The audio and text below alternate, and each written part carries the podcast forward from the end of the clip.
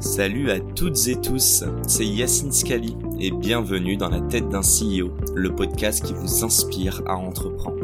Je vous propose tous les lundis une conversation authentique avec des entrepreneurs et des figures hyper inspirantes pour, je l'espère, vous permettre à votre tour de réaliser tous vos projets et impacter notre société positivement.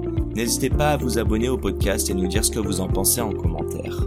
Sans plus attendre, je vous souhaite un excellent épisode.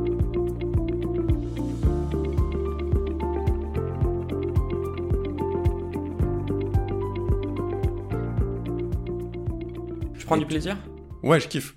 Tu kiffes, ouais? Je kiffe. Franchement, je kiffe. C'est pas toujours euh, parce que c'est du taf. Les gens s'en On rendent pas en compte. parler, mais Mais, clairement. euh, trouver l'idée, euh, l'écrire, la tourner, la ça. monter, tout tu ça. vois, tout à l'heure, on parlait d'un post que t'as fait.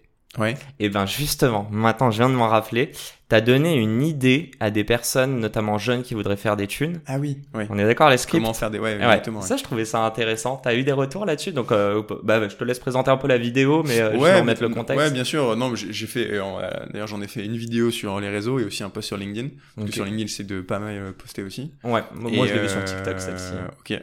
En gros, je disais simplement, aujourd'hui, on est dans un monde où les réseaux sociaux sont inondés de créateurs de contenu qui veulent toujours produire, produire plus de vidéos, plus de vidéos. C'est un jeu de quantité presque autant que de qualité, que de qualité, pardon, si c'est pas plus. Et en gros, je disais dans ce post simplement, euh, si euh, t'es jeune, euh, t'es dans ton canapé, tu passes tes journées sur TikTok et tu comprends un peu comment ça se passe. Si, en gros, je disais, j'ai un business pour toi, si tu veux faire un peu de, un peu de thunes, euh, écris des scripts de vidéos sur TikTok. Parce que moi, mes vidéos, quasiment la plupart, elles sont scriptées. Il y a un Mmh. travail de recherche, d'écriture pour la rendre, la rendre sympa, euh, présenter l'information, etc.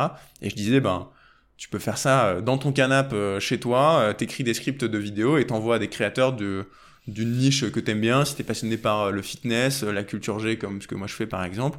Euh, moi, je suis prêt, je paye, je paye des gens parfois pour qu'ils écrivent des scripts. J'allais te demander, donc tu ouais, et tu le disais, je trouve que c'était intéressant dans la vidéo, tu disais que en effet, vous êtes submergé de créateurs de contenu, mais même sur plein de thématiques, et même si c'est une niche demain, ça va devenir très mainstream si Ouais. ça marche. Et t'as terminé en disant, d'ailleurs, je suis intéressé, Ouais. euh, pinguez-moi. Je trouvais ça. Est-ce que, est-ce que ça, c'est, ça fait partie de la recette qu'on va peut-être, enfin, on va clairement la, la, si tu pourras être transparent à 100%, tu vois, mais nous, nous Ouais, raconter un petit peu. Est-ce que ça fait partie de la recette, ça, à la fin d'une vidéo, de, d'avoir, euh, je sais pas si c'est un call to action ou, euh, Ouais. tu vois, carrément te mettre, toi, te positionner en tant que client pour eux? Ouais. Bah là, c'était une vidéo un peu particulière où, bah, littéralement, moi, je cherchais des gens euh, pour bosser avec moi. euh, Pour, Donc, euh, c'est créer deux besoins pour toi. Enfin, c'est créer du contenu euh, éducatif et en même temps, tu l'as fait pour toi aussi, quoi. Ouais, exactement. Donc euh, là, pour le coup, il y avait, euh, comment dire, le call to action était évident, tu vois. Je, je- je- j'avais besoin de gens, donc il y a quelques personnes qui m'ont contacté Ouais, en j'allais DM, demander, etc. Et qui, euh, j'ai fait des tests et tout, donc. euh, donc voilà, donc euh, ouais, ta question c'était sur l'intérêt d'avoir un call to action et tout. Bah oui, quand ça a du sens, complètement. Euh, mais pas- parfois, c'est pas forcément le cas. non, j'en mets pas toujours. Parfois, tu Euh, donnes juste de l'info et voilà, quoi. Ouais, exactement. Euh, Il y a différents types de vidéos que tu peux faire, tu vois. Parfois, c'est très fast cam et à la fin, tu vas dire le classique abonne-toi, Ouais, ouais, machin. Ou d'autres où juste tu balances ton info et à la fin, c'est fini et, et ciao. Bon, on est déjà en train de mettre un pied dedans, mais j'ai quand même une question qui me taraude depuis tout à l'heure.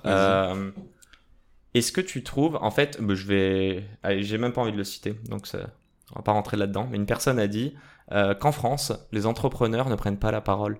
Ils trouvent justement que euh, aux US, euh, tu vois, les plus grands patrons, les plus grands PDG vont faire des keynotes, etc. Et en France, les grands patrons de start-up vont dire, ok, bon, ils vont faire un ou deux podcasts Ouais. ou plus, tu vois, mais Ils ils passer vont pas chez toi. hein. Inch'Allah. Mais, mais ouais, tu vois, comme s'ils avaient. Et ils te disent, j'ai pas le temps. Ouais. Et ils trouvaient que euh, c'est dans notre culture. Donc ma question est simple est-ce que tu rejoins ce constat? Et si on le rapporte au réseau, est-ce que tu trouves que justement, euh, même des personnes, euh, tu vois, qui sont pas du tout influenceurs pour moi ou qui sont pas connotés comme toi à ça, mais qui créent du contenu, euh, qui font pas partie. Enfin, je sais pas comment dire, mais c'est pas, t'es pas du tout connoté à l'influenceur. Ouais, ouais. Nous, c'est la télé-réalité, les influenceurs pour Ouais, nous, bah, à l'ancienne, tu vois. Est-ce que tu, tu, aux US par exemple, ils sont déjà beaucoup plus développés sur, disons, ce que toi tu sers, Ouais. quoi, à tes clients et, et l'intérêt d'être. Euh, euh, Ouais, je suis, je suis assez d'accord avec ce constat dans l'ensemble. Euh, pour faire la, la- la classique entre guillemets, oui, les US ont un temps d'avance sur euh, sur la France et sur l'Europe de manière générale sur ce sujet-là. Euh, C'est quoi le temps d'avance? C'est l'intérêt de le faire ou c'est juste Bah, que même c'est- dans leur culture, ils sont amenés à plus partager, être pédagogues, inspirés? Bah, je je sais pas si j'irai jusque-là à faire un constat générique. Mon constat, il est simple. C'est juste de dire que oui, effectivement, euh, aux US, les, les CEO, les entrepreneurs, ils considèrent beaucoup plus la création de contenu comme, et le personal branding comme un truc euh, important et essentiel et qui va faire grossir leur business. Aujourd'hui, euh, en France, il y en a pour qui c'est le cas, mais c'est encore le début, tu vois. Euh, je pense à un, un Anthony Bourbon que tu as reçu euh, sur ton podcast euh, d'ailleurs. Mm. Euh, c'est un des précurseurs, c'est un de ceux qui le font le mieux. Il est, euh, il a fondé sa boîte, il a euh, ensuite, il s'est mis à créer du contenu, à documenter tout ça et à partager plein de conseils, etc. Et d'ailleurs, c'est un très bon exemple puisque ça lui a ouvert l'opportunité de, de Blast, de Blast Club euh, derrière. Blast Club, ouais. Ça plus euh, qui veut être mon associé. Enfin, en Je sais gros, pas s'il a créé son réseau avant ou, ou suite à qui veut être mon associé. Ça, je, serais, je Euh, serais curieux. euh. En tout cas, le, la je crois que c'est stratégie. un peu après, non? Je sais pas du Je tout. sais Je pas. lui ai pas demandé. Mais en tout cas, je me dis, un mec qui juste de base a une boîte qui fait des compléments alimentaires ou bref feed, Mhm. comment tu passes de ça à un mec qui a un club d'investissement en startup? Euh, Tu vois, il y a forcément un chemin où il faut te faire Bah, connaître, déjà, on sortir passe de de ta zone de B2C confort, à B2B. Quoi. être identifié comme Mhm. un mec qui est légitime pour le faire. S'il n'était pas passé par la case, euh, euh, je suis ultra présent sur les réseaux, je donne des conseils en entrepreneuriat, je passe sur qui, à la télé dans qui va être mon associé, bah, il aurait pas été très légitime pour monter son truc. Et ça aurait sûrement bien moins marché parce que beaucoup moins de gens l'auraient connu. Et, et malgré sa légitimité, il aime bien me balancer ça, notamment après les épisodes de Qui va être mon associé, il balance souvent les stories où il se fait éclater sur Ah les ouais réseaux. Ouais, ouais, ça me fait rire ça. Mais euh, est-ce que tu trouves dans la même lignée, on le sait en France qu'on est chauvin, mais est-ce que même sur ce game de LinkedIn, on voit de plus en plus de créateurs, disons-le clairement, c'est pas forcément les plus grands start-upers de la planète ou Ouais. de, de la place parisienne Mm. ou française, mais euh, ouais, est-ce que tu trouves qu'on est trop euh, dans le jugement, quoi? Euh, oui, je pense que. euh, et que ça nous freine à créer du contenu et à apporter de la valeur. Mais 2000%. 2000, euh, ouais. Clairement. Et, et moi le premier, et je suis sûr que toi aussi, quand t'es la première fois face à une caméra en train de parler dans un micro et que tu te dis que ça va être mis sur Internet, t'as les chocottes. Tu te dis, mais qu'est-ce que je suis en train de faire? Qu'est-ce que vont penser mes potes? Qu'est-ce que va penser ma mère? Qu'est-ce que vont penser mes- mon futur employeur? Qui, Mes collègues qui tu veux pendant, pendant trois ans, euh, j'ai jamais fait de vidéo ni montré ma tête euh, Exactement. avec les Et donc ça, c'est un truc, et, et même sans faire de vidéo, poster sur LinkedIn, Hmm. c'est un truc qui fait peur à tellement de gens. T'as l'impression de t'exposer, quoi. T'as l'impression de t'exposer, tu te dis... euh, Et on est malveillant en France en plus. Ouais, Il y a des haters encore. quand même, hein. Bah oui, non mais des haters, il y en a partout et ça aux US ils sont pas anti. Enfin évidemment qu'il y a des haters aussi, mais c'est le jeu, tu vois. Euh, C'est le jeu malheureusement de des réseaux, de s'exposer, etc. Tout comme c'est le jeu aussi pour les gens qui sont ultra médiatisés, qui passent à la télé, qui sont je sais pas où. Ils ont des haters. C'est- le jeu, tu vois, de l'exposition. À partir du moment où on monte ta tête, bah il y a des gens qui vont l'aimer, d'autres qui vont moins l'aimer. Mais euh, je pense que oui, on a un petit, un petit peu un train de retard par rapport à ça. C'est en train de changer. Il y a de plus en plus de gens qui, qui sont conscients de ça et qui s'inspirent beaucoup de ce qui se fait aux US.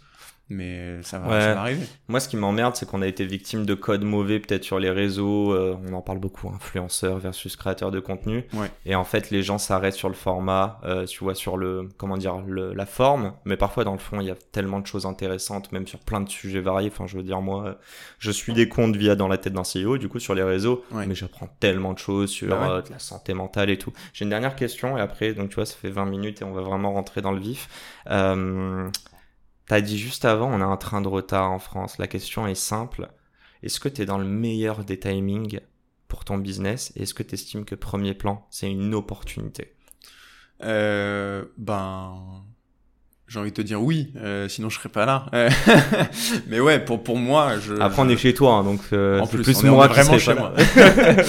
mais euh, mais ouais, bah pour moi, Ouais. je, moi je suis convaincu que que euh, la vague de la création de contenu de manière générale, c'est un truc qui va continuer à prendre une ampleur de dingue, Hmm. que ce soit pour les créateurs de contenu plus traditionnels, comme pour les entrepreneurs qui vont se mettre de plus en plus à euh, documenter leur parcours, leurs apprentissages, leurs Ouais, le expériences. building public se fait de plus en plus. Exactement, et non seulement ça se fait de plus en plus, et les gens comprennent de plus en plus que c'est un intérêt de le faire et que c'est bon pour leur business. Au-delà de juste dire euh, ah c'est cool, je partage sur les réseaux ce que je fais, tu le fais pas pour le plaisir, tu le fais parce que ça va te rapporter euh, des clients, de la visibilité et in fine de l'oseille et développer ton business.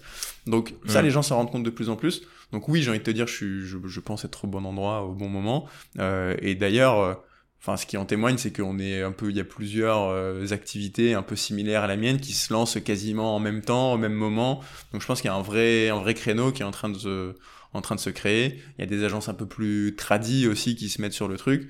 Donc, euh, pour moi, c'est des signaux euh, faibles, positifs, on va dire, Mm. par rapport à ça. Et c'est la fin de cet épisode. Si cet épisode vous a plu, n'hésitez pas à nous soutenir en nous mettant 5 étoiles sur les plateformes, en vous abonnant évidemment et en nous laissant des commentaires. Hâte de vous retrouver la semaine prochaine. Ciao